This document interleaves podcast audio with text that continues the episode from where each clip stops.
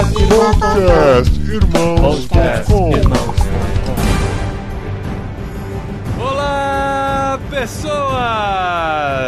Podcastirmãos.com literário entrando no ar. Esse é o número 11. Eu sou Paulinho, estou aqui com a esposinha Adriana, que já começou a escrever suas orações para poder lançar Confissões de Adriana de Vinhedo. Olha isso! Confissões da Dri, vai chamar.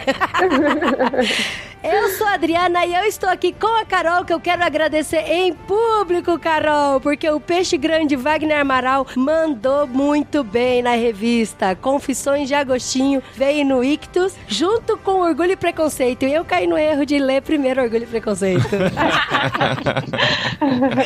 Eu sou a Carol e eu tô falando bem baixinho porque o Benjamin tá dormindo. E eu tô aqui com o Thiago. E eu tenho que confessar, Thiago, o livro 10 é muito chato. Nossa. Mas eu falei do 9. Não, mas Não, o 9 mas- é sensacional. Mas o 4, o 4 é de explodir a cabeça. Eu sou o Tan, tudo bem? Eu estou aqui com o Paulinho, que talvez não seja tão santo quanto o Agostinho, mas eu também espero que ele não seja tão depravado e mulherengo quanto ele foi. Ah! O bichão me surpreendeu, hein? Olha, vou te É, olha contar. aí, Santo Agostinho, né? e muito bem, gente. Mais um programa da série Literário de Irmãos.com. Estamos aqui no mês de julho, já o 11 primeiro programa. A gente resolveu encarar esse clássico. Clássico em vários sentidos, né? Nem sei quantos sentidos tem a palavra clássico, mas além de antigo, ele é uma obra fundamental para o cristianismo, uma obra fundamental histórica. E a gente vai falar sobre esse livro escrito pelo Bispo Agostinho no primeiro século e tentar entender aqui a sua mensagem para os dias de hoje. Olha, que Olha só, porque ele é clássico, é antigo, mas serve pra hoje. E, gente, obrigada mesmo aí, Ictus, de ter colocado ele no pacote, porque sabe aquele livro que você fala, ah, um dia eu vou ler, um dia eu vou ler, um dia eu vou ler? Fala, eu vou. É muito bom, gente, é eu muito tenho bom. que admitir que quando a gente pegou esse livro, eu fui ler, eu falei, putz, cara, vai ser muito difícil. Que Vai eu ser tinha um na minha cabeça que ia ser um gigante. compêndio teológico, sabe? Um negócio que você Pensei fala. mesmo. E aí você vê que não, que ele era gente como a gente, sofria como a gente, escreve num esquema. É, assim, confissões cai bem o, o título, né? Porque são é Aham. ele fazendo uma confissão da vida dele, é meio biográfico, meio Uhum. confessional. Muito bem, gente. Essa é só a introdução. Vamos lá, sobe a música.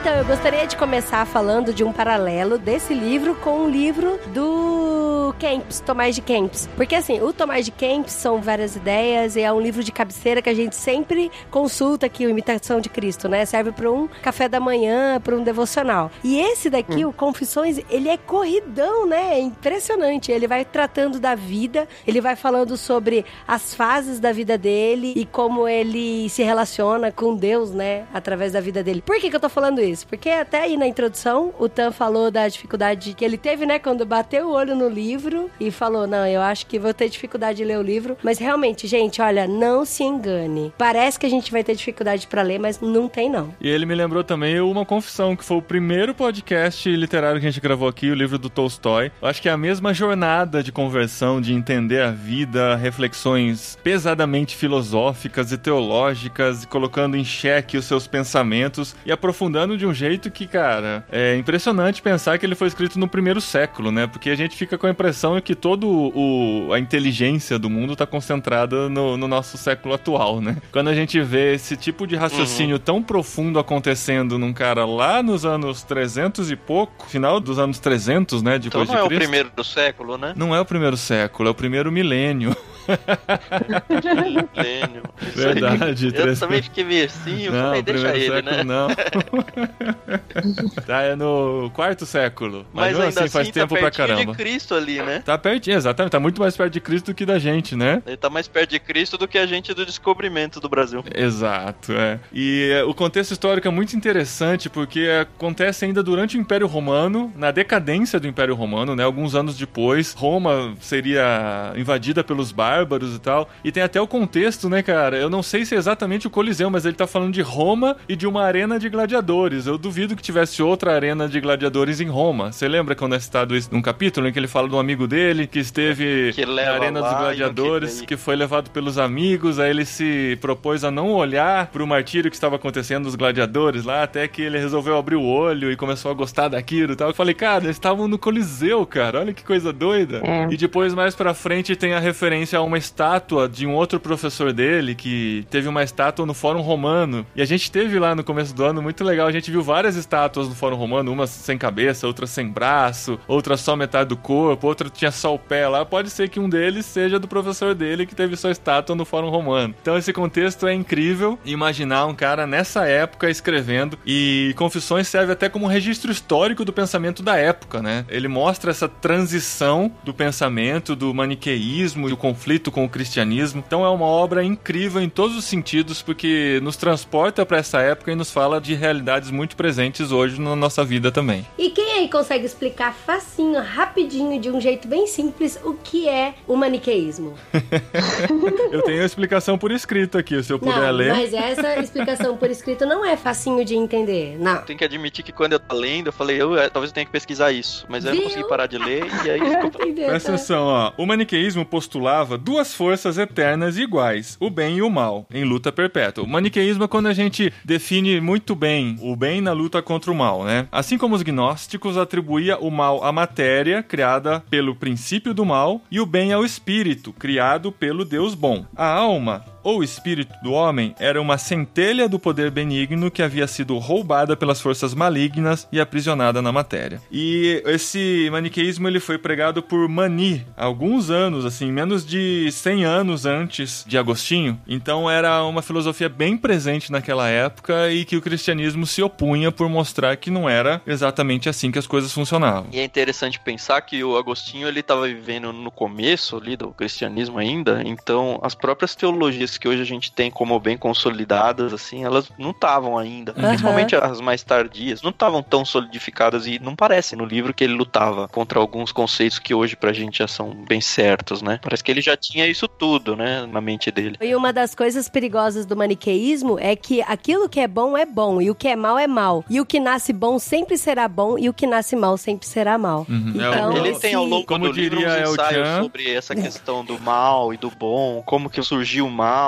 como que o bem pode habitar na carne. Ele vai falar um pouco sobre isso. Se você for ver aí na definição que o Paulinho leu do maniqueísmo, é essa luta dele, né? É legal a gente dizer que ele começa as confissões dele já falando como um cristão, né? Mas ele não era cristão. A mãe dele Sim. orou a vida toda por, pela conversão dele. Ele foi criado no cristianismo, né? É, ele foi criado Mas no só pela mãe, mas pelo ele pai não. rejeitou e assim, ele foi ser convertido só adulto, assim, Aos depois 33 de buscar anos. respostas pra vida em vários lugares, né? Exato. E a mãe, é muito interessante o papel da mãe em tudo isso, porque, na verdade, assim, o Confissões, ele está permeado pela vida da mãe, né? O livro todo, a mãe é mencionada como uma pessoa que orava, uma pessoa que estava o tempo todo em lágrimas por conta dele. Até tem um momento que uma pessoa fala pra ela, né? Vai pra casa e que Deus te abençoe, pois não é possível que o filho de tantas lágrimas venha a perecer. Ela estava tão presente, assim, diante de Deus, intercedendo pelo filho, que no final das contas a gente vê quando tudo se encaixa que foi muito por conta da vida de oração da Mônica pela vida do próprio filho. E assim, Mas nessa época, o Agostinho estava totalmente perdido ainda, né? É interessante o papel da mãe, porque da mesma forma com que ela orava pelo filho, mas não entrava em conflito com ele pela busca da verdade, a relação dela com o marido foi bem complicada. Ela casou com um cara que não era cristão e, E ela atraía, foi né? submissa, ela até apanhava. É, tem uma parte sobre a violência contra a mulher, E né? assim, ela se colocava diante de outras mulheres que também tinha casamento complicado, como a esposa de provérbios, assim, sabe?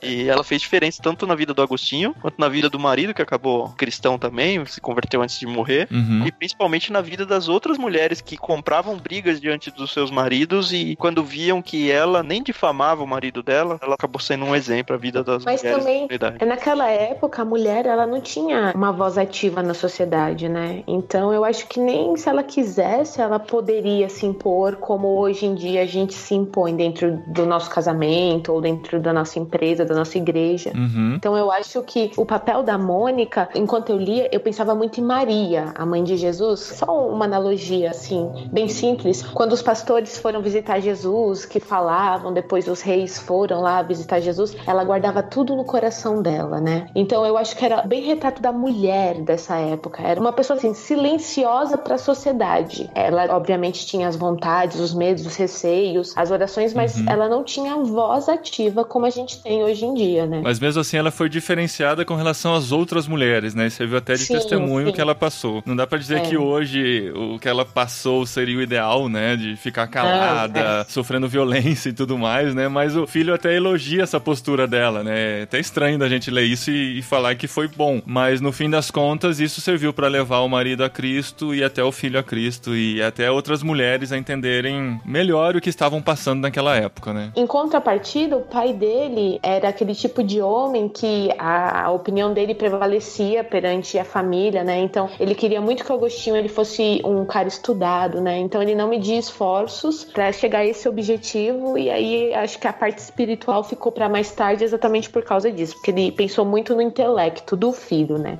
É Uhum. uma coisa que muitos cristãos hoje em dia fazem com seus filhos, né? Eles se preocupam com a formação acadêmica deles, muitas vezes na frente até da formação espiritual. Uhum. Ah, sabe o que eu lembrei? Essa semana eu recebi uma figurinha pelo Facebook. O quadrinho de cima era uma menina falando assim pros pais, né? Vou virar médica com o papel do vestibular na mão. Aí a família inteira fazendo festa. Uhul! E aí a outra saindo de um seminário. Eu vou virar missionária. A família toda batendo assim nas costas. Não, que dó, não faz isso não. Só assim uma, uma crítica. Tá aí a crítica. É, mas é, é, a gente vê várias histórias de missionários É. que os pais chegam pra eles e falam: você pode ser tudo menos missionário, né? Missionário. Porque isso não é uma carreira. E de pais cristãos, Pais né? cristãos, Porque o pai do exatamente. Agostinho não era cristão, como a gente via, não, não entendia. E é engraçado que ele fala, né? Quando ele fala da. Ele retrata da infância dele, dos estudos que ele estudava. Ele falou que latim ele gostou de aprender porque ele aprendeu com a babá e tal. E foi uma coisa divertida. Agora, o grego, O ele grego. fala do grego até não quero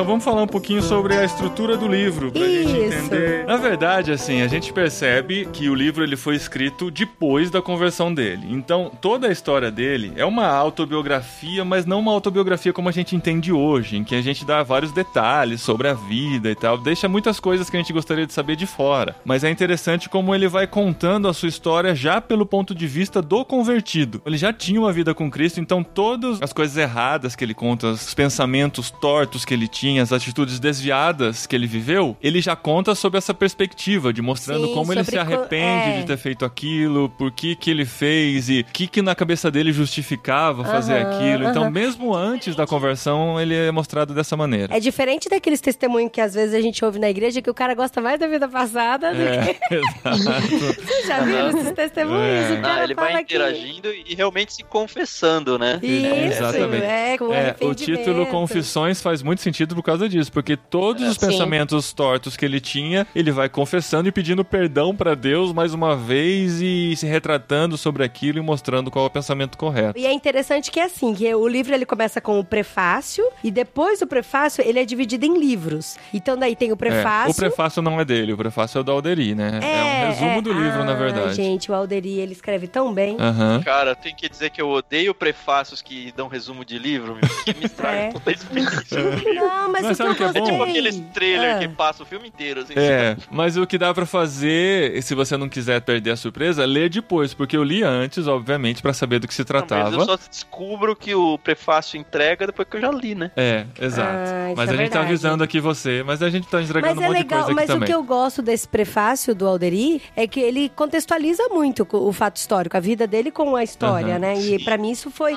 Porque assim, cara, na boa, se eu tivesse lido o livro direto, talvez eu não teria tanto prazer na leitura e tal, É, do- mas dos outros. o prefácio serviu pra mim como pós-fácil também, pra eu relembrar cada É. capítulo o que que disse e, E é entender curtinho, né? melhor, o- é curtinho, entender melhor o contexto em que estava. Depois que você leu todo o livro, aí você presta muito mais atenção nos detalhes desse prefácio. Então Sim. foi interessante. Então, assim, aí o livro é, foi feito o prefácio, né? Que foi o Alderir de Souza que escreveu. E aí ele é dividido em 10 livros. Livro 1, livro 2, livro ah, 3. sério? Você vai falar os 10?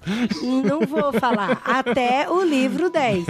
E aí a divisão é o seguinte: do livro 1 até o livro 9 conta a vida passada de Agostinho. Aí no livro 1 ele fala até os 15 anos, aí depois no 2, os 16 anos. Não, no livro 1 ele é muito criança. Então, não. Muito, muito criança. Ele fala até de antes de nascer, assim. É Sim, interessante porque ele vai sim. aproveitando a vida e já que ele tá com a mente cristã, É engraçado, fala até da amamentação, tudo. mó É. Mas ele fala que ele não lembra, né, da amamentação, É, obviamente, mas, mas ele Ah. cria algum contexto em cima disso também. Não, e ele vai criando teologia em cima disso, ele vai Sim. fazendo, lançando perguntas, do tipo, será que já podia ser salvo? Ele é católico, né? Então tem toda a questão do batismo ser salvífico, e aí ele tem um, alguém próximo que fica doente, e aí corre pra batizar, e... É, assim, e o é um livro todo ele coisa, entra né? na história apenas como um pretexto pra defender muitos dos seus pensamentos, das suas ideias, da sua teologia, né? Então, Sim. história mesmo você tem ela é permeada entre os pensamentos dele que são o centro realmente dos escritos de Agostinho. Porque com 33 anos é que ele tem o conhecimento de Deus, né? Uhum. De, da condição dele realmente de pecador e que ele precisa ter uma transformação de vida. Mas no decorrer da história, ele vai passando por outras conversões, como a conversão moral, que acontece Sim. antes da conversão ao cristianismo. É engraçado que assim, ele vai passando por uma fase apaixonada pela ideia do maniqueísmo, depois ele mesmo vai indo contra. Aí o livro 10, que é o livro mais chato, né, Carol?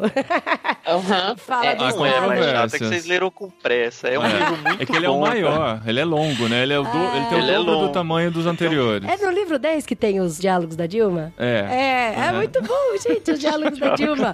Sensacional. Aí eu quando a ler, Dilma. daqui a pouco eu vou ler pra vocês. Quando a Dilma fala, todo mundo tira sarro. Agora, Mas quando é o Agostinho, é, genial, sensacional. é. É. É. E Ó, aí, eu tenho que dizer que se vocês já acharam o 10 difícil, o original deles são 13, se não me engano. Só que Aí os é mais próximos, difícil, do 11 é. adiante, é um ensaio teológico sobre o Gênesis. Aham. dele. É, então. Que é mais difícil ainda, né? Que a gente E aí não leu, o mas... próximo, é verdade. Que aí depois é que encontra, né? Que ele realmente fala da condição dele de pecador e de se aproximar de Deus. É, o, é o o- o, livro 10 é depois da conversão, né? No livro É. 9 acontece, no 8, na verdade, acontece a, a conversão dele, que é a cena do jardim lá e tal, e que ele se depara com a palavra de Deus e ouve uma voz, um, um can- uma cantiga de criança dizendo pra ele abrir o livro, pra ele abrir o livro. Ele ficava tentando imaginar qual música de criança que falava sobre abrir o livro, abrir o livro, ele vai lá, abre e se depara com uma mensagem pra vida dele, e naquele momento acontece a conversão. Mas o capítulo 10, a gente já vai falar dele direto ou a gente vai passar pelos anteriores Vamos, primeiro? vamos passar pelos anteriores. Ah, não. Rapidão. Vamos voltar então. Eu, eu não marquei enquanto eu estava lendo, porque eu não gosto de marcar. Mas depois eu voltei e comecei a fazer umas marcações tentando lembrar de alguns. Não é devaneios, que devaneios é pejorativo,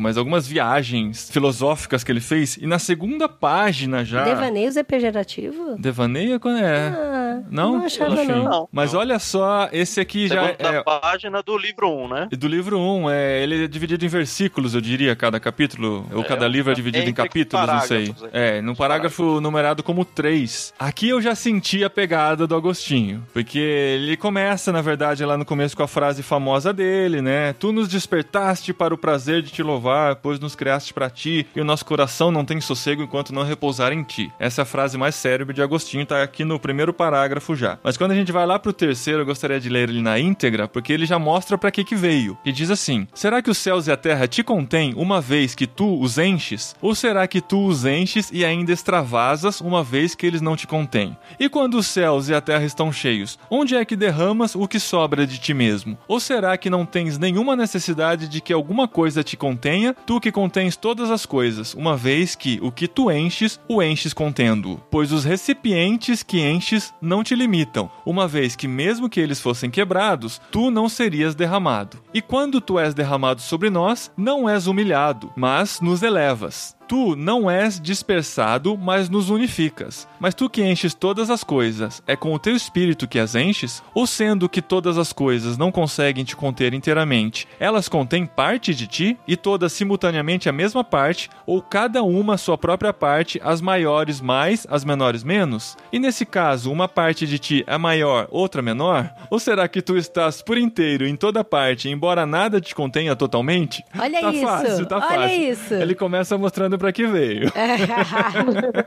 é muito bom. Mas fica sossegado que o livro não fica nessa pegada o tempo todo, não. Não fica nessa pegada o tempo todo, mas assim, ele vira e volta, volta pra esses questionamentos. É como aquela pergunta, né? Deus é capaz de tudo. Ele é capaz de construir uma pedra que é tão pesada que ele não é capaz de carregar?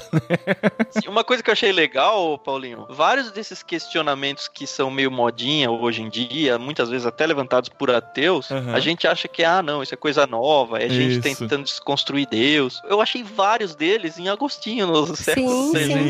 e. Mas o do Tolstói cara, também. não tem nada Aham. novo aqui. Não tem nada novo, é. Parece, nossa, começamos a pensar em coisas inéditas, né? Mas lá É. no, no primeiro século, mais conhecido como 390 e poucos, Agostinho falando sobre tudo isso. E tem vários, eu gosto muito desse tipo de raciocínio. Me lembra muito as mensagens do Paulo Borges Jr. Gente, olha, o livro parece que foi escrito por Pode ele, cara. é. Eu acho que ele deve ter bebido muito, muito na Muito fonte na- do Eu Agostinho. acho que Exatamente. ele leu Agostinho. É. Então, porque é um raciocínio tão maluco É. que hora que você começa a ler, eu não sei vocês, mas assim, eu tava lendo e aí eu falei, cara, mas do que que esse maluco tá falando? Tá viajando aqui na face Aham. da Terra. Daí, a hora que você entende o raciocínio, você fala, ah, que da hora! Caramba, Muito legal. é. E o capítulo 10, ele é todo permeado desse raciocínio. Não, o 10 é confuso, fofo. Não é confuso. 10 é confuso. Mas tem que ler com calma. Eu quero É, reler porque a ele. gente leu, acho que com É, pressa pra gravar. Exatamente. Eu quero também reler quero. ele Não, Cara, não. Oh, melhor. vamos, vamos parar com a curiosidade. Lê só aquele trechinho, vai, pra gente. Não, não, Não, não, vamos não. deixar eu pro um fim. ponto no capítulo 1 aqui. Vamos deixar É. pro fim, que é. Vai assim ser a pessoa- cerejinha, a assim cerejinha. Segura a audiência, né? É. Não, um destaque que eu faço no capítulo 1, até pra equilibrar essa seriedade toda, é ele falando sobre quando ele fazia esportes. Ele jogava bola, né, cara? E É, ele fala então, assim: eu, eu- jogava eu bola, eu fico pensando em no futebol, mas o futebol foi inventado no final dos anos É. 1800, né? Ele jogava alguma bola, mas Alguma assim, cabe bola, bem é. no contexto do nosso de futebol. Do é futebol. Imagina um assim, golzinho lá, vai. Ele fica reclamando dos adultos, porque os adultos ficam reclamando que as crianças só querem jogar bola e não querem estudar. E aí Uhum. ele fala que ao mesmo tempo os adultos ficam assistindo o jogar bola, aí vamos colocar no contexto aqui o futebol, e tipo sonhando que ah, um dia meu filho podia ser um grande jogador, sabe? Aham. Só que ele, ao mesmo tempo os pais estão desincentivando os meninos a treinarem pra ser um grande jogador, porque é mais importante a escola. E aí ele fica nessa briga aí, ele fala, eu não entendo os adultos. Eu achei muito legal essa É. é verdade, é muito legal mesmo. Sabe o que que eu achei legal no Agostinho? Quando ele começa a escrever, isso já no segundo livro, que ele era um menino, né? Obviamente ele tá fazendo as confissões da infância, adolescência dele. E aí tem uma parte que ele fala que eu achei muito moleque, sabe? Confissão de um moleque, que é aquela parte que ele fala assim, que ele tinha vergonha de não ser um sem vergonha quando ele ouvia os amigos dele falando sobre as sem vergonhices deles. Uhum. É. Eu falei, falei, não, meu, é, é muito moleque, né? Assim, Uhum. eu tô lendo realmente a confissão de um E adolescente. depois, quando ele vai falar sobre o- os roubos das peras, que ah, aparentemente a gente lendo parece que é um pecado inacreditável que ele iria cometer e tal, né? Depois ele conta que ele roubou as peras do vizinho, que era uma árvore muito frondosa e tal. Ele começou a balançar e derrubou muitas peras. E ele não roubou nem pelo desejo de comer as peras, porque ele não precisava, nem porque elas eram bonitas, porque elas não eram, mas simplesmente pelo desejo de fazer uma coisa errada. E depois ele ainda diz que Porque ele, ele não faria, porque ele tava com a galera. E depois ele ainda diz que ele não faria se ele estivesse sozinho. Mas porque ele estava com a galera. Simplesmente por esse desejo de autoafirmação, de fazer parte da, da molecagem da galera. É, então, eu tive que ler duas vezes essa parte, até falei pro Paulinho. Porque quando eu li, ele tava assim, ele escreveu falando, nossa, eu tava errado, eu tava errado, eu não devia ter feito isso. Eu não precisava das peras, eu nem queria as peras, eu fiz. Eu fiz aquilo apenas apenas pelo desejo de fazer o que é errado, de fazer o que é errado. E aí ele fica o capítulo um tempão repetindo isso. Aí no final ele fala, mas eu só fiz isso porque eu não estava sozinho. Eu Eu só fiz galera." isso porque eu tava com a galera. Eu É. só fiz isso. Eu falei, ah, mas peraí, ele sabe que ele tá errado, agora ele vai botar a culpa na galera? É. Que ele tava com a galera? É, Mas na É, verdade. ô, peraí, na verdade, sabe? não foi isso. Eu falei pro Adri, não é isso. Ele tá querendo dizer que ele é tão baixo, tão baixo na atitude dele, que ele fez simplesmente pelo ego dele de se exibir pra galera, entendeu? Não porque a galera o forçou a fazer, que eram más companhias necessariamente, apesar de provavelmente serem, mas ele fez pra se provar diante da galera. É, e então, muitas, muitas é vezes a gente faz é- é aquela coisa assim, sabe? Um torcedor no meio de um monte de torcedor do mesmo time vai brigar com o torcedor do time contrário, que tá em minoria. Mas se ele tá sozinho, ele vai tá de boa, cumprimento e tal, não vou arrumar essa encrenca, porque a necessidade de se provar diante do. Então, mas da a torcida, conclusão né? que eu chego disso, por exemplo, a gente tem criança, né? Todo mundo aqui tem filho.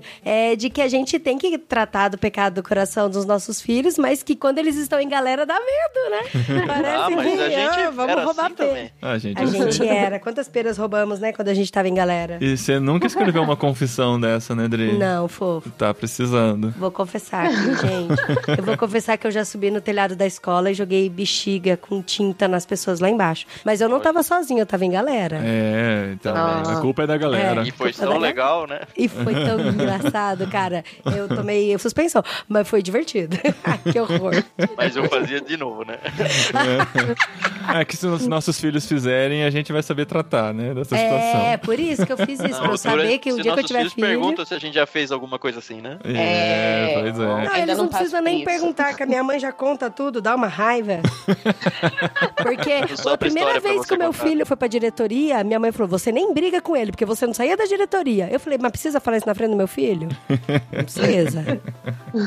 Mas aí o livro continua, gente. Ele é muito gostoso de ler. Ele é o livro pra ler concentrado, né? Pra você poder acompanhar os raciocínios. Os raciocínios muitas vezes são longos. A gente vê ele amarrando no fim de cada livro. Na verdade, a gente lê um livro com 10 livros, né? Mas dá pra encarar como 10 capítulos, porque eles estão conectados, né? Um está conectado ao outro, sem dúvida nenhuma. E é interessante ver como o processo acontece na sequência cabeça da do Agostinho. dele, né? É. É a sequência da vida. Cadê o livro 3? Vamos falar alguma coisa do livro 3? Não, não precisa ser na ordem. Precisa sequência, né? Ele já começa a ficar mais adulto, ele começa a ficar mulherengo. Ah, é, no livro É. 3 ele sai catando todo mundo. Ele não diz com essas palavras. Eu falei, eu perguntei no, no gente- nosso grupo aqui, é. falei, gente, a impressão minha ou o Agostinho foi mulherengo? A gente Aí a Carol assim... foi bem enfática. Ah, É, eu acho que as mulheres sacam isso É. melhor do que a gente. Porque tá nas entrelinhas. Ele não fala assim, ah, eu tive uma vida promíscua, tive muitas mulheres. Beijei ele fala muito, de uma né? concubina. E concubina, Concubina pelo que é eu- prostituta, né, meu? Não é. Que, que mora com ele. É, Ah, tá. concubina não é uma, tipo, um amaziado. Tipo, juntei, mas não sou casado. Mas eu Mas vivo com ela como se fosse minha esposa. Olha, eu tenho que admitir que quando eu fui. Quando você foi o quê? Você Não, não. quê? concubino? Cara, ficou muito isso quando eu fui. Nossa, vocês são fuga, hein? Quando eu li esse trecho, eu falei, cara, será que eu tenho a real noção do que é uma concubina? Eu fui pro dicionário, né? Pra Ah. ver exatamente qual é a definição formal de concubina, né? Concubina Hum. nada mais é, tá aqui, ó. Mulher que vive de modo marital com o homem, mas que não é casado com o mesmo perante a lei. Designação comum de prostituta.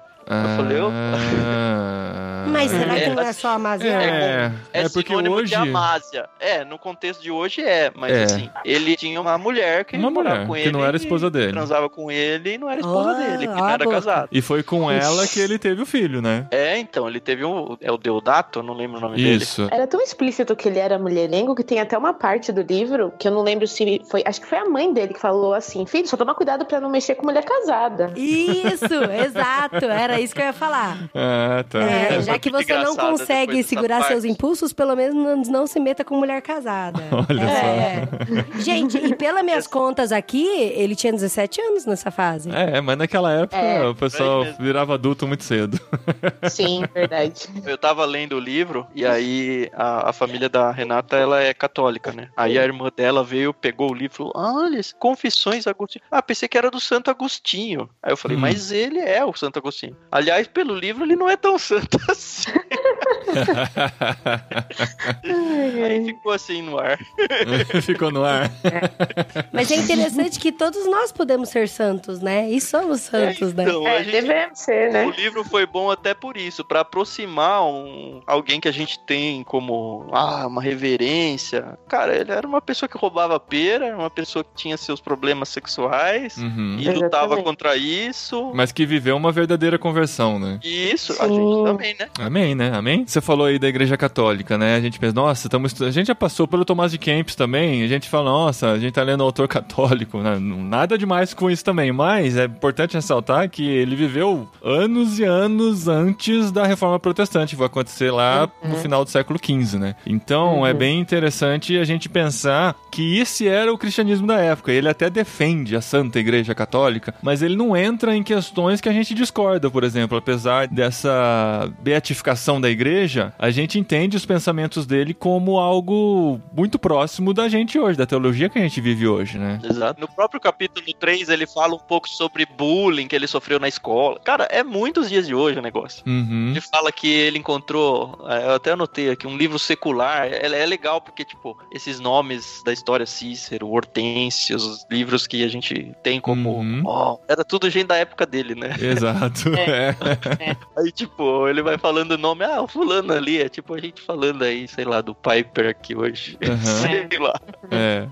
E aí se tornaram grandes clássicos. E aí ele fala que, no capítulo 3, de um livro secular que levou ele a Deus, de Hortêncios, que ele estava lendo e deu a primeira faísca em relação a procurar Deus. Só digno de nota que a gente mencionou bastante o pai, o pai dele morre quando ele tem em torno de 17 anos, então muito da vida dele foi com a mãe viúva, né? Uhum. Uhum. Nesse capítulo 4, ele começa a carreira dele, ele é um professor de retórica, né? E lá pra frente ele vai começar a achar isso contrário ao cristianismo, e ele começa até a ter uma crise em relação ao, trabalho dele e à fé dele. Mas no capítulo 4 contextualiza bem isso, é o primeiro parágrafo. Dos 19 aos 28 vivi seduzido e seduzindo, enganado e enganando, ao sabor de diversos ardentes desejos, em público seguindo as ciências que são chamadas de liberais, em segredo seguindo uma falsidade que é chamada de religião, sempre vaidoso, ora perseguindo o vazio do aplauso popular, descendo até o aplauso teatral, prêmios literários e concurso visando obter coroas de palhas, as loucuras de sombras e a interperança do ardor dos desejos. Ele fala muito sobre esse negócio do orgulho, do ego, Sim. e ele coloca isso diante de Deus. É, eu, eu percebo que isso, o Sim. livro todo é essa jornada de mortificar o próprio eu. Tanto que lá no final ele vai fazer um- umas viagens filosóficas sobre os sentidos, a visão, o paladar, a audição, o tato e que mais que falta? O, o olfato. Olfato. E ele vai mostrando como isso infla É o, ruim, e- né, o eu fé. dele, o ego pra- dele é. Tem uma hora que ele entra até numa discussão sobre os cânticos na igreja. Vocês lembram disso? Que ele fala assim: É muito legal. Qual que é a muito necessidade atual, né? desses cânticos na igreja? Ah, mas são pra deixar as pessoas mais felizes quando ele tá discutindo sobre alegria e felicidade, né? São pra deixar as pessoas Uhum. mais alegres e tal. Mas e quando eu começo a prestar mais atenção em quem está cantando ou na beleza da melodia do que no que está sendo falado? Será que eu não estou deixando o meu eu inflar E e, considera e afastar de Deus? igreja. É, ele considera tirar a música e tal. Aí ele lembra que, na verdade, a música que fez com que ele se aproximasse da igreja, então ela também Aham. tem o seu lado bom, ele não pode simplesmente tirar. É, então ele vai indo nas últimas consequências nessa mortificação do próprio eu pra tentar entender o que, que é válido realmente, o que, que estou fazendo que vai me aproximar de Deus ou aproximar as pessoas de Deus, o que, que eu faço que está só alimentando a minha carne e tal. Sim, e é- Sim. E uma coisa que eu queria falar antes da conversão dele, né, que tanto no finalzinho do livro 4, como no todo o decorrer do livro 5 e mais pra frente, é que mesmo que ele ainda tava muitas vezes blasfemando o nome de Deus com a questão do maniqueísmo e todo o trabalho dele, ele via o cuidado de Deus, ele até fala, misteriosamente Deus me guiou por caminhos aonde eu pude encontrá-lo.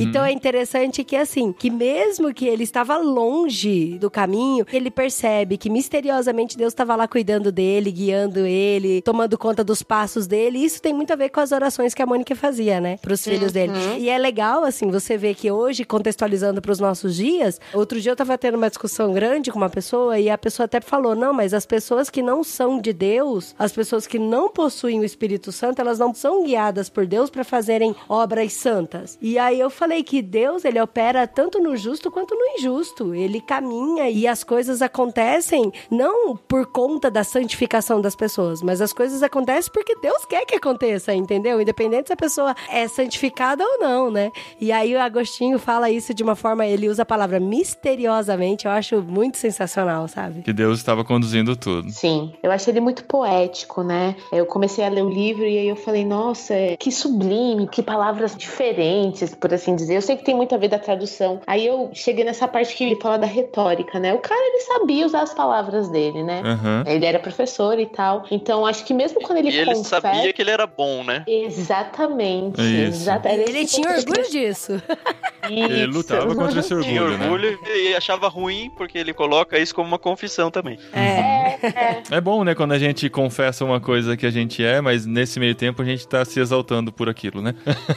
Não, mas muito pelo contrário, ele tava o tempo todo se remoendo por causa daquilo, né? É bem diferente a confissão nesse Ele sentido. não era o humildão, né? É, exatamente, humildão só pra falar que era muito bom em tudo e sofria por causa disso, né? Realmente sofria.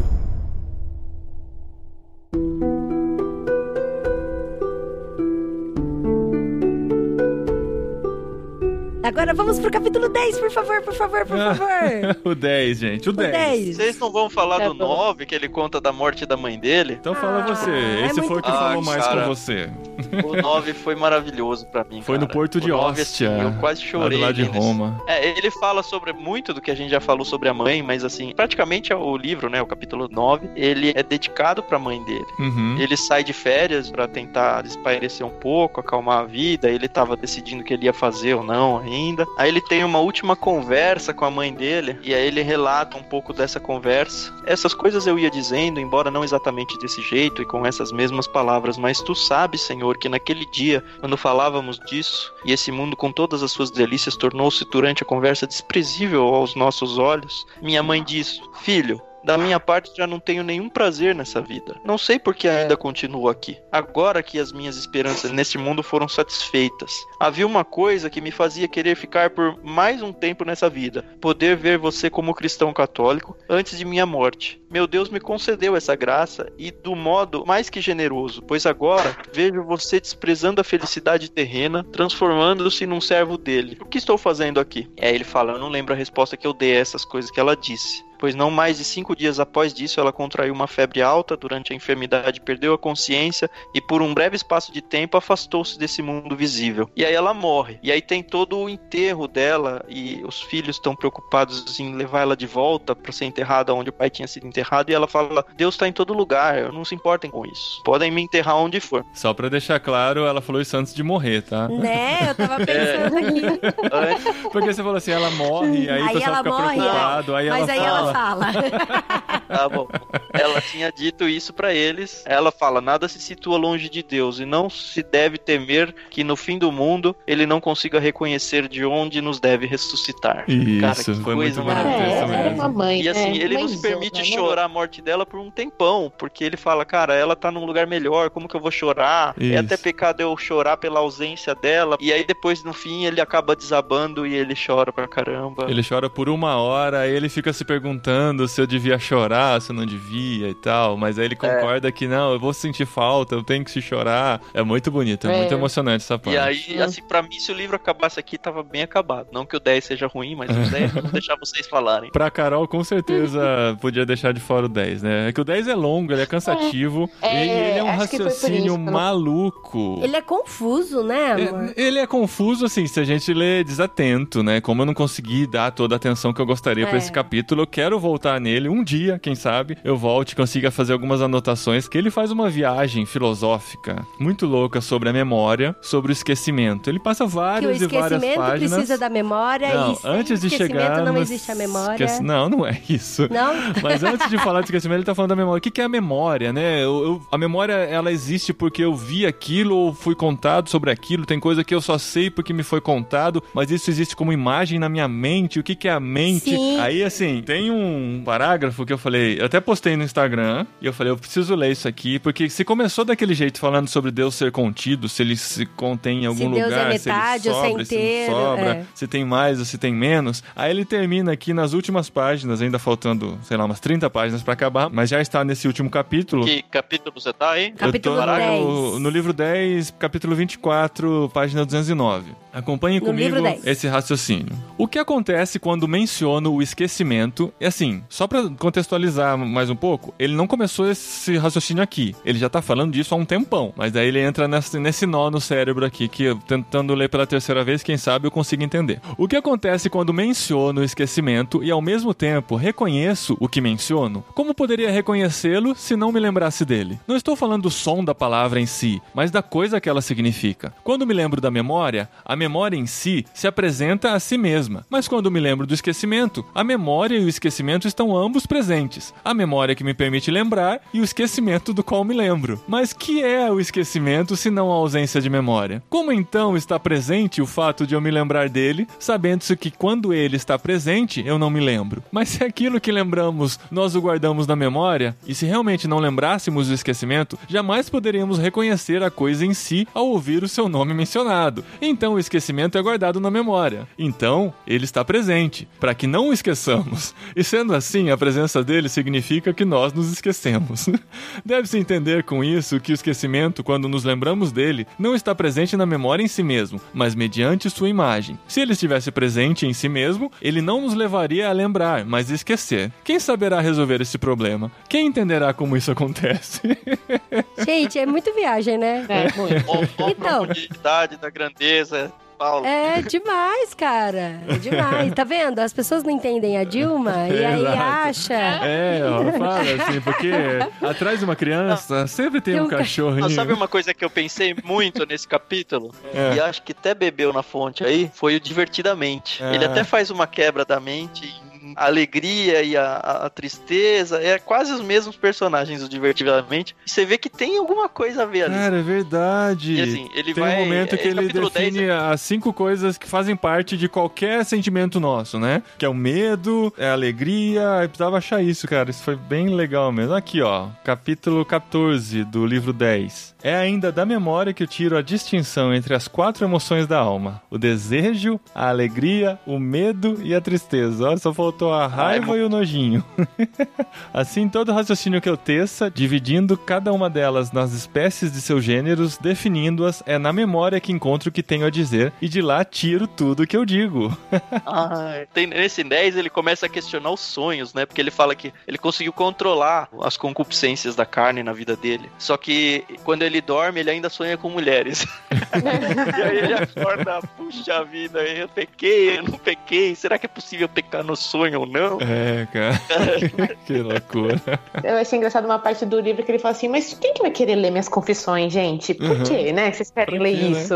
Aham. É. Logo no começo, né? Quem falou isso foi a Anne Frank no diário dela. É. Se alguém for ler isso, eu duvido que alguém vá ler isso. Eu falo, cara, eu preciso quando for escrever um diário colocar isso. Falar porque é a isso, certeza né? de que ele vai virar um. É, mas é, é o que a gente pensaria também, né, cara? Quem tá interessado em saber o que passa na minha cabeça, né? Por que, que eu preciso É. escrever isso? Por que eu preciso contar o que eu vivi e tal, né? Mas sei lá, né? Vai que. Acho que um monte de gente escreveu, se perguntou isso e ninguém quis ler também, né? Tem essa. Verdade. Ó, uma coisa interessante desse livro que a gente não mencionou ainda é como ele é recheado por passagens bíblicas. Qualquer argumento dele, qualquer frase dele, às vezes ele não nem tá defendendo o argumento, ele só tá falando como está o coração dele. Ele cita um salmo, ele cita uma passagem, ele cita Paulo e é totalmente não tem uma página, ah, sei lá, às vezes uma página tem. Ele coloca o versículo no meio da frase dele, assim, né? É, ele cita o versículo. Aí eu Como me perguntei, cara, eu dele. fiquei de pesquisar. Quando que a Bíblia foi dividida em capítulos e versículos? Será que foi antes ou depois? Porque eu não sei se essas referências foram colocadas por ele ou foram colocados póstumamente nas próximas versões em que descobriram onde estava cada um desses versículos, né? Eu Nossa, acho que Póstumamente. eu acho que o editor que teve trabalho, não o Agostinho, É, hein? Vamos pesquisar. combinar aqui. Ele coloca entre aspas e, e tem coisas que ele cita que não são da Bíblia e vai lá pro rodapé, né? Tem É, essa. então, eu acho que ele cita tudo. Cita a Bíblia, cita livro, deve citar os amigos dele dele lá, o Cartago e o, Hortenses. Vou pesquisar agora pra gente ter certeza não falar besteira. Peraí. Quem dividiu a Bíblia em versículos e capítulos e quando? Vamos lá, quem responde pra gente? Aqui, ó. Um dos primeiros a se aventurar a fazer uma divisão da Bíblia em capítulos foi o clérigo inglês Stephen Langton. O clérigo foi professor na Universidade de Paris em 1206 e logo se tornou arcebispo da, da Cantuária na Inglaterra em 1207, mas só assumiu o cargo. Foi entre a primeira e a quarta década do século 13 que a divisão de capítulos e versículos aconteceu da maneira que temos hoje. Então, gente. Sim, que era a versão foi da muito Vulgata, depois. né? A primeira Bíblia. Uhum. Foi muito depois de Agostinho. é uma curiosidade interessante. Então já dá pra pensar que ele lia bastante a Bíblia, né? Ele conseguia citar. Sim, é. sim, conseguia citar. E ele legal. sublinhava pra conseguir achar, né? Que é quando- como a gente faz pra conseguir achar também. eu não né? sei É. nem se o livro era nesse formato de códice nosso ou esse era rolo ainda, né? Não, devia ser rolo cheio de post-it, cara. Já tô até imaginando. o livro não existia, mas o O post-it, post-it? com certeza. O post-it, com certeza. E olha só, respondendo a sua, a sua visitante aí, a gente leu, sim, Confissões do Santo Agostinho de Hipona. E é muito interessante, gente, que foi gente como a gente, né? Gente que como a roubou pena, que beijou muito na boca. É. E que depois entendeu aí que Entendeu Deus a é o- graça. que é centro de tudo da nossa vida. E Ipona é uma cidade do norte da África, onde ele foi consagrado como bispo, só pra resolver essa curiosidade aí. E assim, só pra usar o prefácio barra pós-fácil do Alderi, ele define confissões assim. Confissões é, do início ao fim, uma teologia da graça. E é, isso. Olha isso. E é isso, ponto. Muito bom. Muito bom. Fechou, gente. É isso aí. Passamos por Agostinho, um livro que a gente queria muito ler, desde que apareceu no top 5 dos 100 livros Nossa, que todo cristão verdade, deve ler. verdade mesmo. A gente quis ler esse, Foi mas bom. precisamos falar sobre o próximo livro nesse período de férias escolares. Será que a gente vai conseguir ler com as crianças em casa? Ah, vai. Ou a gente vai A ficar gente só lê- indo pro cinema? A gente lê junto com eles. Pode Vamos ler junto com Cidade de Deus do Agostinho. Ah, é, bem infantil. Inclusive, o livro que a gente quer ler aqui, eu quero ver se dá pra ler. De repente, dá pra gente até ler junto com O Tanque viu? já leu, vai falar pra gente se dá pra ler. Ou não com as crianças. Vamos Dá, encarar dá agora nesse mês Dá de julho para publicar no comecinho de agosto o literário sobre Júlio Verne, Viagem ao centro da Terra. Olha que jogral Olha bonitinho. Que coisa linda, Brasil. Esse estava na fila também desde março ao abril. E o Tan já leu, né, Tan? Eu já li faz muitos anos, mas é safe, assim, pra ler com crianças, tranquilo. É, vamos ele é- é, bem divertido, ele é aventura, assim, é um livro que É é, gostoso. difícil É livro de ficar férias, parando né? ele pra ler, porque você se empolga. E livro é de livro férias. de férias, é um Infanto bom livro juvenil. de ler em julho. Bom livro pra gente ler. E olha a coincidência, O que, amor? em É julho. Júlio Verne. Ah, não, meu pai. E a gente devia ter lido esse aqui em agosto, então. É isso. Gente Ah, verdade, perdemos de ler Agostinho em agosto. Vocês estão tudo velho, isso sim. Piada de tiozão. Muito bom, então leia com a gente. A versão que a gente tem é da Martin Claret. Ai, gente, Não que tá linda, que você tem. linda, A capa linda. é capa dura, brilhosa. Tem, tem filme também, né? Com o The Rock. Nossa. Assim, o filme, ele é inspirado na história, mas tem bastante coisa do livro e bastante coisa que não é do livro. É, como Nossa, Como é uma filme. aventura, eu, se você não assistiu, eu Melhor. recomendo que não assista antes, porque Aham. vai estragar muito a surpresa das coisas e tudo, né? Nossa, eu nem Bom, sabia bom que existia Lê- filme. Acho que tem Sabendo. dois filmes. O primeiro Sim. é com aquele cara Tem do, o da Brandon múmia. Fraser. Brandon. Fraser. E o segundo é com o The Rock. Ah, mas The Rock Pra é mim, ele é o né? George. É o segundo. Ah, é o George, verdade. Mas assim, mesmo ele não sendo muito fiel, ele vai estragar a experiência da leitura pra quem não conhece a história. Então não Sim. assiste o filme antes. Até Boa. porque é um Uhum. livro que você vai ler super rápido. Então fechou! E se você quer receber esses livros fantásticos todo mês na sua casa, assine Clube Ictus. Teve um amigo meu que perguntou esses dias, grande Alan, que tá ouvindo aqui, ele falou, Paulinho, o que que é esse Clube Ictus que você fala aí no podcast? Como que eu acesso esse site? Vamos lá, é clube, B com E no final, né? clube, isso, I-C-H-T-H-U-S.com.br. Você assina e recebe esses livros, é a gente já recebeu esse empolgante aqui. clube literário do Brasil. Olha Isso. só! E bom, se você bom. assinar utilizando o código IRMãos, você tem 10% de desconto na primeira mensalidade. Legal. Olha, vou dizer que as pessoas assinam e não usam esse cupom de desconto, hein? É. É uma boiada que estão perdendo aí. É verdade. Olha Olha, aí, ó, aproveita.